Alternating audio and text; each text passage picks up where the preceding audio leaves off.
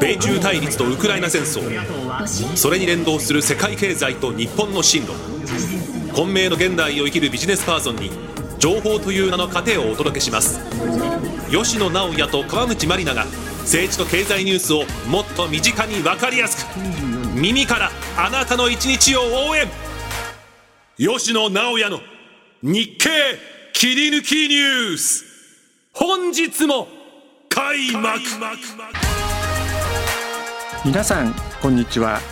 日本経済新聞の吉野直也です。こんにちはアシスタントの川口真里奈です。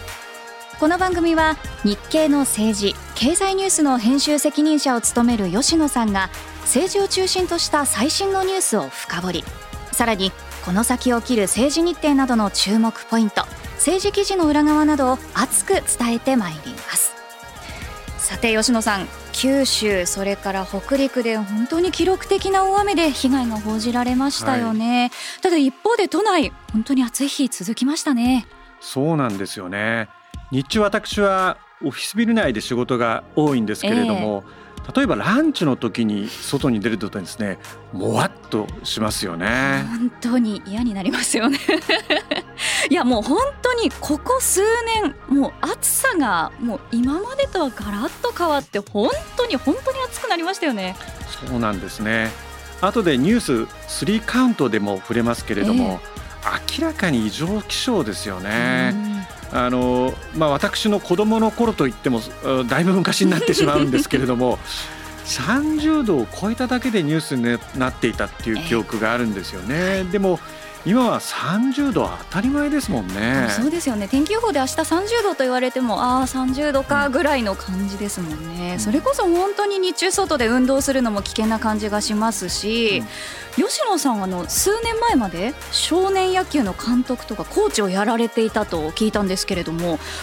あのこういう時の熱中症対策なんてどんなことを心がけてたんですか？はい、あのグラウンドにですね温度計を置いて。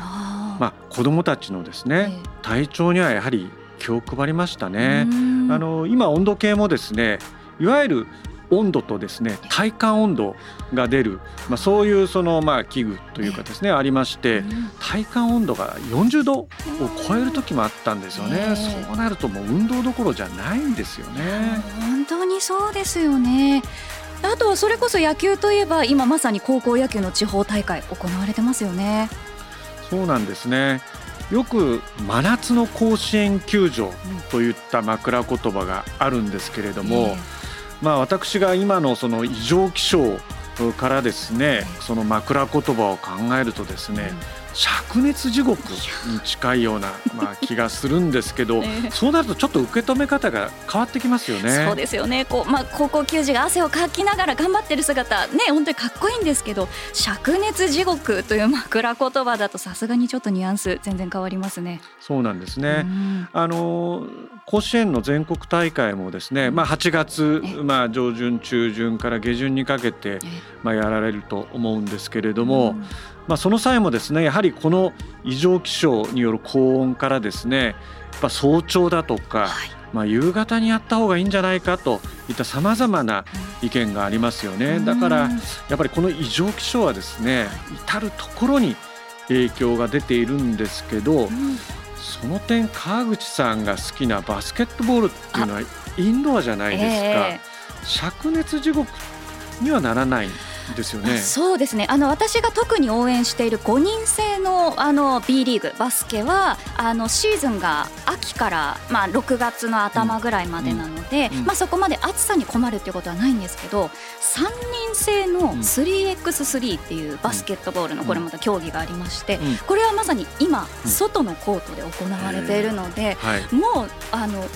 もちろん見ている、ね、あのお客さんも汗だらだらですし、はいはい、プレーしている選手ももうものすごい顔真っ赤にしてプレーしているので、えー、そのあたりはちょっと見てても心配にはなります。ということは本当に好きな人しか やらないし残らないっていう意味からすると、ええ、そこで確かめられますね。本当に好きかどうか。もう汗だらだらになりながらこう見てる人はもう本物の バスケ好きなんだなってなるほど、はい、私もちょっと汗をかきながら、はい、今シーズン見ようと思っていますけれども。あの一昔前は水を飲まないとか、うん、休まないみたいなこう根性論が美学みたいになってましたけど、はい、もうさすがに時代変わりましたね。そうですね。実は私根性論のど真ん中におりましてですね、えー水飲むなと少年野球の頃私がやってた少年野球の頃言われてたんですけれども、えー、タオルを凍らしてですねそれをポッケにビニールに入れてちょっと監督とかコーチが見見てないところで、まあ、吸ってましたね。試行錯誤されてたわけですね。はい、はい、まあ、ぜひね皆さん水分補給とそれからの体調管理にもしっかり気をつけてこの夏乗り切っていきましょう。この番組は日本経済新聞社の提供でお送りしています。今週の日経ニュース3カウント。この時間は7月11日から7月17日までの日本経済新聞の記事の中から注目ニュースを3カウントでお伝えします。世界で熱波水害拡大経済損失は420兆円29年まで。WMO 世界気象機関は10日。今月7日に記録した世界平均気温は17.24度で過去最高だった2016年8月16日の16.94度を上回ったと発表しましたまた先月は観測史上最も暑い6月となり7月第1週も最も暑い1週間となったとみられることを明らかにしました。この夏南米ペルー沖の海水温が上がるエルニーニョ現象で気温はさらに高まる可能性があり専門家はエルニーニョによる経済損失は2029年までに最大3兆ドル日本円でおよそ420兆円に上ると見積もっています。さあ吉野さんオープニングの続きになりますけれどもこの気温の上昇世界的な傾向なんですね。そうですね、うん、東京都心も35度以上の猛暑日が目立ち始めましたよね、はい。これは日本だけの問題ではなく世界中でおかしなことが起こっているというふうに見てますね。やはり原因としては地球温暖化ということになるんでしょうか？まあ、それとですね、えー、南米ペルー沖の海水温が上がるエルニーニョ現象という名前お聞きになったことあると思うんですが、そこにまあ拍車がかかってるんではないかと思いますね。先日も世界の平均気温が過去最高を更新したんですよね。はい。で、あの経済活動にも大きな影響を与えるというのも気になります。そうですね。このカタカナなかなか言いにくいんで 実は一回にしたかったんですけど、はい、このエルニーニョによるですね、はい、経済損失は2029年までにですね約420兆円に上ると見積もる専門家もいますよね。豪雨や干ばつなど農業や漁業にも被害が出てます。あそういった点で、まあ、経済活動に大きな被害が影響があるということですね。はい、まあ、ただこれまでも国際社会でこの温暖化対策っていうのは進めてきているイメージなんですがまだ足りないということなんでしょうか？そうなんですね。世界各国は世界平均気温の上昇をですね産業革命前に比べて5度以内に抑えるという目標を共有しているんですが例えば現状の取り組みを続けたとしてもですね、気温は2度以上上昇してしまい目標達成は厳しいと見られてますね。目標自体はまあ共有はしているけれどもやはり各国でねさまざま事情も異なるでしょうからなかなか足並みが揃わないなんていう話も聞きます。はいあの11月にはですねアラブ首長国連邦でいわゆるこの COP28 が開催されるんですけれども、まあ、毎度毎度国際会議でですね目標だけ打ち上げてもですねもうその段階は過ぎてるような気がしますよね。何が言いたいかというとですねまあ、後世から見ると人間はなんて愚かな生き物なんだろうと。まあ、そういうことが言われないようにですねやはりこの温暖化については目標を打ち上げるだけじゃなくてですね今やれることをですねやっぱりやっていかなきゃいけないなとそういうふうに思います。そうですよね、まあ、国同士ももちろんですけれども一国民である私たちも、まあ、一人一人が意識をしっかり変えていって、まあ、後世にもねよりよくこう、過ごしてもらえるような温暖化対策っていうのをしっかりしていきたいなと思います。それでは続いてのニュースこちらです巨大 IT にデジタル課税25年発行。アメリカへの税収集中を是正へ。日本アメリカヨーロッパ中国インドなどを含む138の国と地域は12日。国際課税のルールを改める多国間条約の大枠をまとめました。国内に事業拠点を持たない巨大 IT 企業などにも各国が課税できるようにするもので年末までに署名し2025年の発行を目指します。さあデジタル課税という新しい言葉が出てきました。吉野さんどういったものなんでしょうか？はい。デジタル課税はですね、まあ、工場など物理的な拠点を持たない企業にも課税できるようにしようというのがポイントでして、うんえ。ー、まあ、これは法人税の国際的なルールの見直しになります。えー、もし実現すればですねまあ、およそ1世紀ぶり100年ぶりの歴史的な転換になるんですよね。そうなんですね。そもそもこのルールの見直しの背景どんな問題があるんでしょうか？はいグーグルやメタなどアメリカの巨大 IT をご存知だと思いますね、はい、巨大 IT 企業ですね、えー、まあ、こうした企業はですね、まあ、デジタルで利益を稼いでいて、しかしながらですねどこかの国に拠点を持たなくてもまあ運営ができてしまうんですよね。そうですよね。確かにまあネットのサービスっていうのは場所を選びませんもんね。そうなんですね。うん、でこのデジタル化が進んだ結果としてですね、このいわゆる巨大 IT 企業の収益にですね。課税しきれてないんじゃないかと、まあ、そういった不満が出てきてですね、えー、まあ、これは言ってみれば経済のグローバル化とですねデジタル化に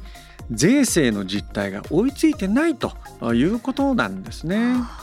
まあ、ただその国に実態がない場合こうあんまりこうイメージが湧かないんですけどどんなふうに課税をするんでしょうか？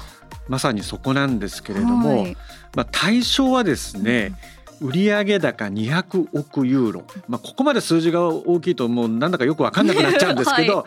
一応日本円にするとまあ3.1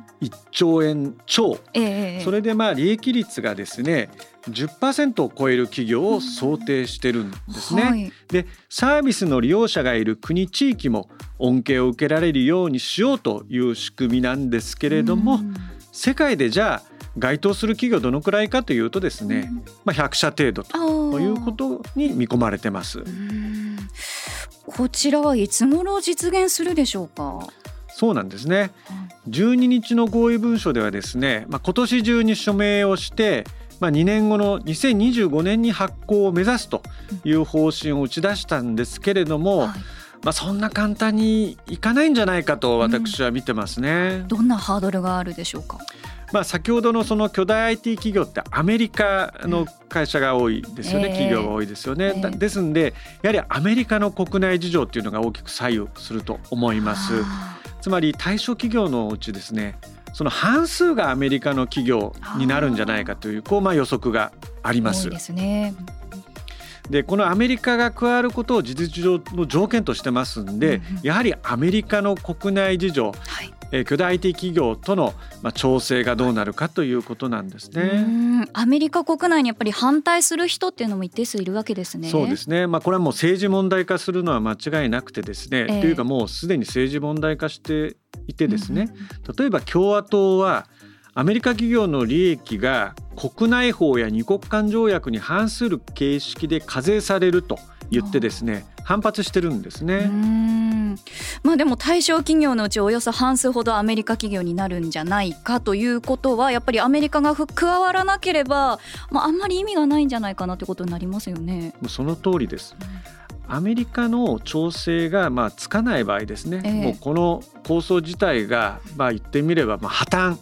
して,、してしまうんで、まあ、実現するかどうかっていうのはこれアメリカ次第ということになりますね。世界経済の未来にも関わる大きな問題です。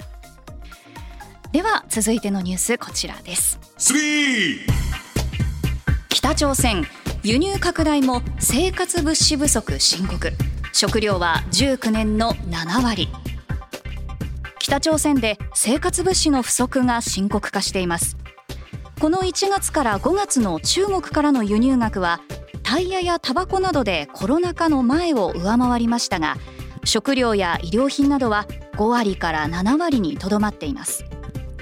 これにより貧困層の食料不足につながり平壌でも飢餓が発生した模様です。金正恩政権が軍事開発に資金を注ぐしわ寄せが市民の生活を直撃しています。はい。この食料不足吉野さん原因はそもそも何なのでしょうか？はい。あの台風など自然災害の影響が大きかったようですね、はい、まあ、北朝鮮の2022年の農業生産量はですね、まあ、その前年に比べて4%ほど減少したんですね。あの海外からの輸入っていうのはないんですか？北朝鮮はですね、まあ、旧ソ連時代からロシアとの、まあ、関わりが深いんですね。はい、ですので、まあ、小麦粉やトウモロコシを輸入しているんですけれども、えー、ご案内のようにそのウクライナ侵略の影響でですねロシアの農産物の輸出っていうのは、まあ、低調になってるんです。そこにも影響があるわけですね。では中国からの輸入はどうでしょうか？はい。まあ、北朝鮮ってロシアと並んでですね、まあ、中国との関係が深いんですけど、はい、この1月から5月の中国からの輸入実績を見るとですね、はい、米や小麦といった食料品は新型コロナの影響もあってですね、えー、2019年コロナ前に比べるとですね7割ほどにとどまってますね。やはりあのコロナに伴う国境封鎖と、まあ、北朝鮮はそういう政策を取ってるんですけれども、えー、まあ、その政策が響いてますね。まあ、市民の皆さん非常に困っている中で北朝鮮12日にも弾道ミサイル発射しましたよね。うん、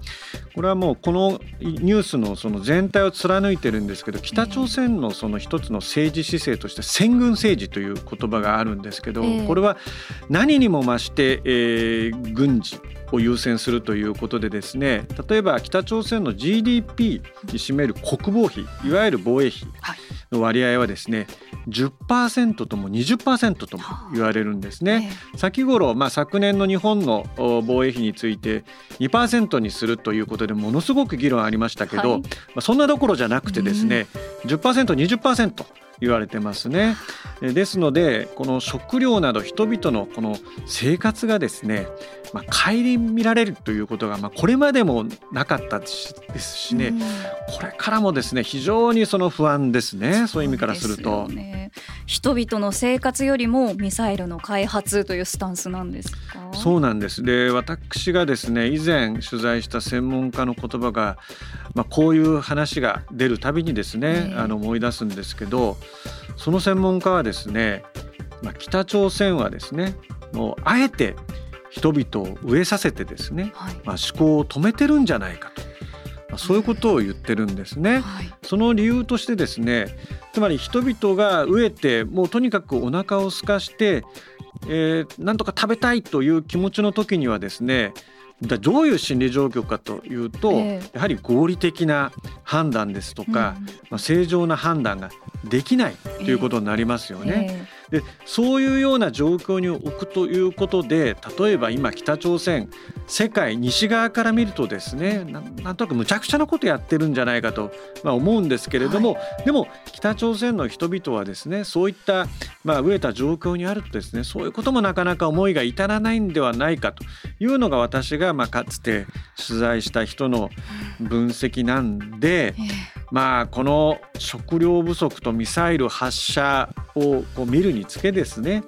まあなかなか北朝鮮っていうのはまあいろんな意味で厳しいなと思います。いや怖いですよね。そうですね。普通に思えば、今川口さんの感想になると思います。やはり怖いです。うん本当に改めてこう何のために国家があるのかっていうことを改めて考えさせられる問題でした。以上日本経済新聞から注目ニュースを3カウントでお伝えしました。今週のホバードキさて吉野さんが注目しているこの先の動き。今回は7月19日に発表される6月分の訪日外国人客の人数ということですね。はい。あのまあ、新型コロナウイルスの感染拡大が続いてですね2020年から22年はですね訪日客数、まあ、訪日外国人の客数がまあ激減しましたよね。はい、それがまあ昨年2022年からまあ政府は水際対策の緩和という政策に転換しましてですね、まあ、今年に入ると訪日客の客足がまあ徐々に回復していると思いますね。あの我々のオフィスがあるまあ大手町にもですね、やはりもあのいわゆるアメあこれアメリカヨーロッパの方だなと思う人もいればアジアの方もっていう非常にまあ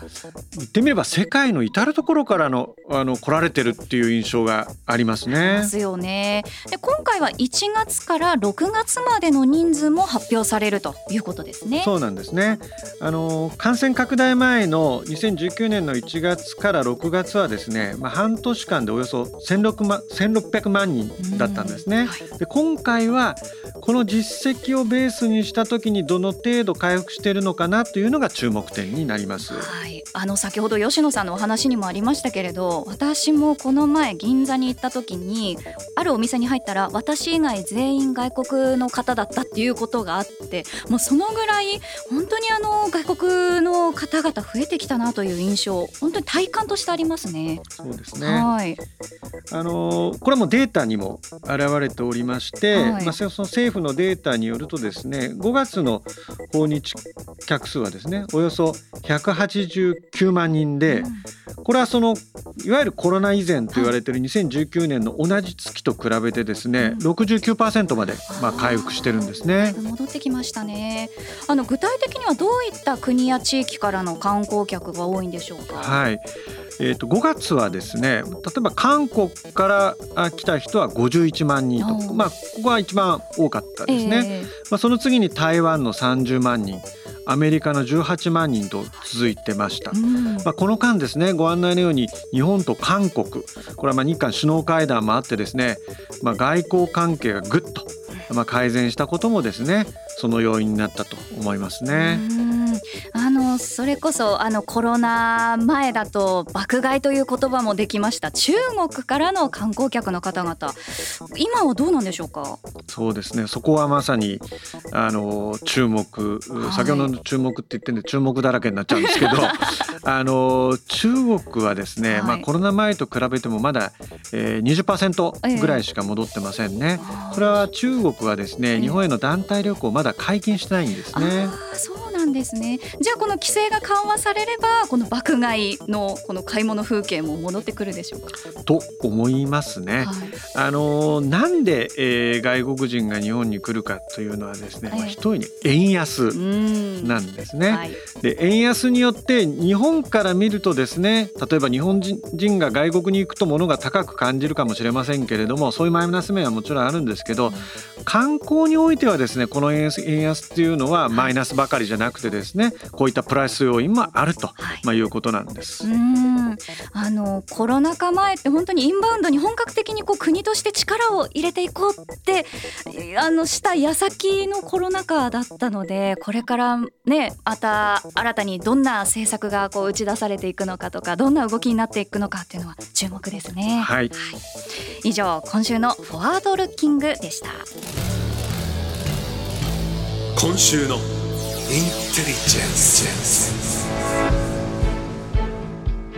このコーナーは政治記者として長年政治の表舞台から舞台裏までくまなく取材を続けてきた吉野さんがその経験をもとにより深く政治ニュースを知るための情報を皆さんにお伝えしていきます。さあ吉野さん今週のテーマは何でしょうか？はい首相同棲らの特ダネ。です。ラの特ダネ。ラ歌じゃないですよね。これだけだと全く想像がつかないです。はい。これで分かったとしたら大変なことです。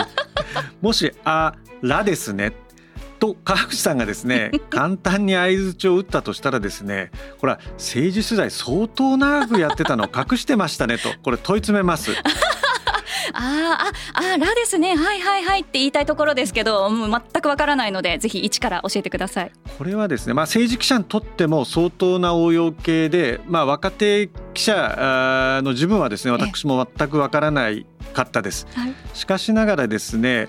あのまあ、ちょっとこの説明に入るんですけど、はい、例えばえー、このこれまでも首相動静についていろいろ説明してきましたけれども、はい、面会した人物というのが、あのいわゆる政治面の下に載っている首相動静で記載されますよね。はい、で人の名前が出る場があれば、あの総理がどこ行った場所とか、まあ、いろいろ記載されてるんですけど例えば人数が多い場合ですね全員は書けないんですね。はいそれはスペースの問題がもちろんありますのでえー、でその際に書ききれなかった人ですが、うんうん、その人たちが「ら」になるわけでこの「ら」というのは書ききれなかった人という意味です。あなるほど。あの素朴な疑問なんですけれどもそもそもこの総理と会った人っていうのは全員把握できるものなんでしょうか？これは鋭い質問です。総理側が隠したい人というのも当然いますよね、うん、つまりこの人と会ったらこういうことをやろうとしてるとかこういうことを考えてるというのが分かってしまうんで、これはあくまでもですね、えー、総理サイドとメディアの紳士協定なんですね。ですので「ら」であるならばまだいいんですけど「ら」にもならない人が結果として出てくるんです。はい、はい、例えばこんな具体例ありましたよって何かありますか？昨年ですね、えー、あの安倍総理が凶弾に倒れて、まあ、その今野党のですね野田元総理が、まあ、安倍総理の弔辞を読んだ際に、はい、安倍総理のその在任中にですね公邸であったと。い。うことに触れていたんですね。驚きました、はい、しかしながらですねこれ首相動静を読み返してみるとですね、うん、そそのあったと野田総理が行った時の首相動静に野田総理は乗ってないんですよね。でおそらく野党の野田元総理とですね安倍総理が公邸であったとしたらですね、まあ、いろんな憶測があの出てしまいますし、えー、まあ、もしかしたら総理サイドからするとですね野田総理にも迷惑がかかってしまうんじゃないかと、まあ、そういう判断もあったかもしれませんね。まあ、この首相動静における「ら」の意味分かりましたけれどもではじゃあこの「ら」どうして特ダネになるんでしょうか？そうなんですね。あのリアルで1対1で会うことを、まあ、我々は差しで会うと、まあ、言うんですけれども、はい、我々に置き換えてみてもですね差しで会うというのはまあ関係が近いとか、うん、重要な議題があるんだろうなとかですね、うん、まあ、それも朝なのか昼なのか夜なのかで、うん、あのその親密度とか重要度って変わってくると思いますね。はい。うん。えじゃあ逆に言えばこの「ら」が入るかどうかでその会談や会食の、ま、重要性っていうんでしょうか。その、ま、レベルっていうんですかね。そういったものが見えてくるってことです、ね、その通りです。つまりあのまあ、これがなぜ特ダネかっていうことにもつながるんですけど、はい、例えば会いたい人物がいてですね、まあ、それをカモフラージュして別の人物と差しで合ってるというのもですねレアです稀有ですけどもあるんですよね。でよく料亭政治という言葉もありますけれども料亭っていうのはですね、はい、まあ、部屋が個室がいくつかに分かれてるんですけれども例えば襖を開けて通じてた場合もありますしもちろん部屋をドア開けて違う部屋に行かない場合もあるんですけどいわゆる料亭の中でですねカゴ抜けと言ってですね別の部屋に別の人物がいてその別の人物とですね会う場合があるんですね。でこれのこのカゴ抜けによって会っててそのその後政治が歴史的に動いたというのも結構あるんですよ。カゴ抜けという言葉初めて聞きました。これもですねあの先ほどなんか政治記者ならではの表現なんですけれども、はい、このカゴ抜けをして要人と会ってた事実を知った場合にですね、うん、名前は書けないんですけれども我々は知ってるよと いう意味を込めて「ら」をつけるんです。ですので、まあ、基本的には首相同棲っていうのは各社の共通の情報なんですが、ええ、そこに独自の情報があった場合には、はい、例えば我々日経だけですね首相同棲に「ら」がついてる場合があるんですね。かっこいい。えそれこそ吉野さんこの「ら」の特ダネ取ったことあるんですか？あの残念ながらですね私はないんですね。先輩からその「ラの特ダネ」の話はですね、まあ、聞いておりおったんで、はい、まあ私もいずれ「えー、ラの特ダネ」を取りたいなと思ったんですけれども「ラの特ダネ」は取れなかったんですけど、これもかなり古い話になるんですけれども1999年の夏の企画記事でですね、えー、当時の小渕恵三総理が、うん、まあ、創価学会の秋谷栄之助会長と籠抜けして会っていたと事実を私書いたんですね。籠抜け。はい、はい、で首相同棲にはですね小渕総理が派閥の幹部と会食したことになってるんですけれども、えー、実は別室でその2人が会ってたということなんです、うん。うん、えこれはどうして重要だったんですか？はい。よく聞いていただきました あの当時、まあ、創価学会というのは公明党の支持母体なんですけれども、えー、当時公明党はまだ野党でして、はい、実はその数か月後にですね、はい、自民党と連立、まあ、当時は自由党というところもあったんで自治公と言ったんですけども、えー、その連立に向けたですね実は歴史的な会談でして、はい、今も続く自公連立の源流に当たる会談だと私は思っております。あすごいかなり歴史的なところを、ね、取材あの見つけられたということですね。そうなんですあのところで吉野さんもこの「ラ」の中に入ったことあるんですか？その質問は鋭すぎてですね回答 は不能なんですけれどもあの私のまあ親しくしている官僚が、ええ、まあ、やっぱり、えー、その親しくしている官僚はですね、え、首相同棲ですとか政治記者、あのまあ、言ってみれば楽屋も分かってるんで、まあ、ある時にですね、この前「ラ」だったでしょと。いきなりあのからかわれたんで、いやーラだったらいいんですけどねとそこはちょっとごまかしました。匂いますね あの皆様もねこれからはぜひこのラに注目。どんな人が入ってるんだろう。もしかしたら吉野さんが入ってるかもしれないなんて想像しながらぜひ読んでいただきたいと思います。今週のインテリジェンスのコーナーでした。